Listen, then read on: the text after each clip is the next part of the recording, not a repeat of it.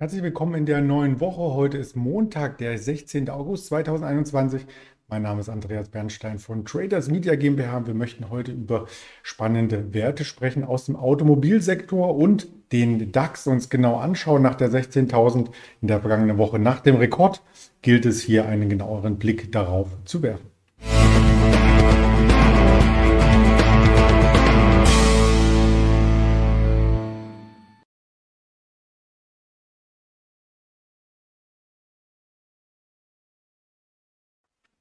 Die Berichterstattung über den Tag hinweg werde ich natürlich nicht alleine vollziehen, sondern ich habe tatkräftige Unterstützung aus dem Handel, da wird mich der Händler Daniel begleiten. Freue ich mich schon sehr. Gegen 11.30 Uhr wird das Interview hier stattfinden auf diesem Kanal. Also gern dabei bleiben und auch natürlich beim DAX dabei bleiben. Was tut sich hier nach dem Rekordhoch am Freitag? Das ist die große Frage.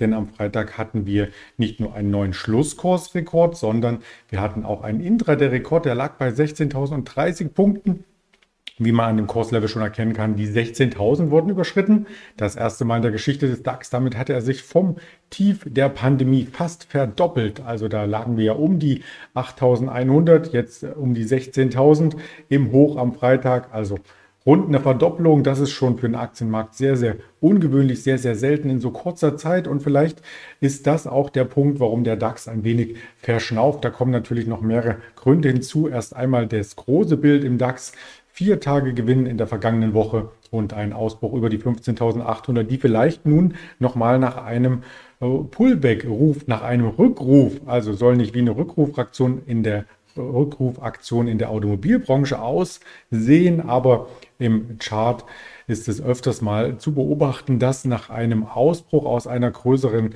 Zone hier der Markt nochmal zurückkommt und gerne dieses Niveau testet. Hier kommt natürlich einiges zusammen. Wir hatten den S-DAX auch auf einem Rekordhoch, also das heißt, die Aktienmärkte insgesamt sehr, sehr positiv. Nicht nur der DAX, auch der M-DAX, der war auf einem Rekordhoch in der vergangenen Woche. Dienstag erst, jetzt der S-DAX am Freitag mit einer sehr, sehr schönen großen Kerze und auch der Dow Jones und S&P 500 hatten am Freitag nochmal ganz kurz ein neues Rekordhoch hier eingezogen. Also da darf man gespannt sein, ob dieser Weg weiter beschritten wird oder ob ein bisschen Schwäche reinkommt. Danach sieht es nämlich heute in der Vorbörse aus aktueller Abschlag 95 Punkte. Jetzt wieder bei 15.900 sehe ich mit dem anderen Auge. Also da kann sich der DAX wieder leicht ähm, stabilisieren. Aber das ist insgesamt ein Niveau, wo wir am Mittwoch beim Ausbruch über die 15.800 im Hoch waren. Das war die 15.887. Genau diese Punktzahl, die ich hier am Morgen abgelichtet hatte. Und es gibt mehrere Meldungen, die so ein bisschen besorgniserregend sind, auch für den Kapitalmarkt. Also Afghanistan, natürlich, wir haben es alle in den Nachrichten mitbekommen, Kabul ist gefallen.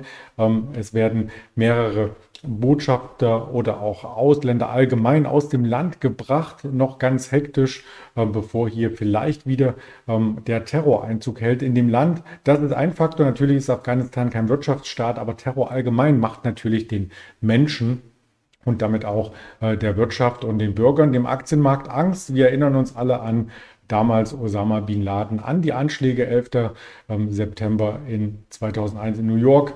Also das alles hängt miteinander zusammen und da werden Erinnerungen wach, die nicht positiv belegt sind. Das ist ein Punkt. Der andere ist natürlich in China wurde in der letzten Woche gemeldet, dass einige Umschlagsplätze für ähm, waren erst einmal wieder geschlossen, wurden pandemiebedingt, also vielleicht auch da wieder Lieferengpässe, die einhergehen mit genau solchen Meldungen.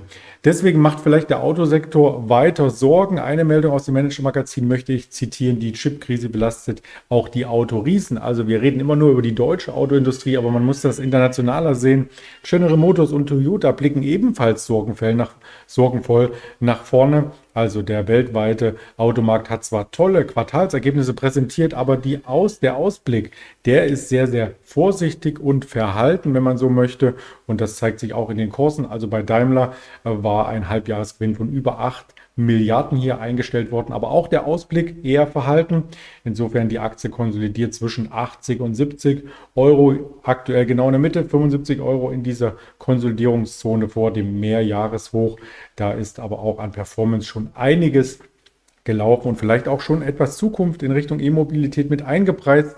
Das muss der Automobillieferer hier erst einmal dann ja, liefern, um bei dem Wort ähm, Lieferer zu bleiben. Ähnlich notiert General Motors. Auch da wurde einiges wieder eingepreist, die Gesundung und jetzt der kleine Rücklauf, die Konsolidierung ab den Mehrjahreshochs, die wir über 50 Euro hatten. Das ist zwar die US-Aktie, aber in Euro notierend bei 45, heute am Morgen etwas leichter, wie die breite Aktienbasis hier ähm, reinkam. Auch Asien war ja etwas leichter und wenn wir nach Asien speziell schauen, so gibt es ja den Topseller aus Japan und das hatten wir, glaube ich, noch gar nicht in der Sendung porträtiert Toyota und der Toyota Corolla. Der hat mittlerweile über 50 Millionen Exemplare ähm, gebaut, also der ein oder andere kennt die Modelle auch von der Straße. Ich auch, logischerweise. Ich gehe auch mit offenen Augen durch die Cities. Da sieht man immer mal wieder einen Toyota Corolla, aber dass es 50 Millionen Exemplare waren weltweit, das hätte ich mir auch nicht träumen lassen. Und das heißt aber nicht, dass die japanische Automobilindustrie hier nur auf alte Modelle mit Facelift setzt. Nein, da werden auch ähm, Modelle, die vielleicht nicht hier auf der Straße, sondern eher im Gelände anzutreffen sind, immer wieder neu aufgebaut und ja, Facelift war das Stichwort auch für den 37 Jahre alten Toyota Land Cruiser. Da gibt es jetzt mit J7 dann wohl die siebte Variante, wird aufgelegt, vielleicht auch in Richtung ähm, Elektromobilität bald dann eine Version. Da darf man gespannt sein, was hier noch in der Produktpipeline steht, denn die Automobilindustrie muss beim Absatz natürlich auch daran denken, eine breite Produktpipeline aufzustellen für die Konsumenten, die ja unterschiedliche Bedürfnisse haben.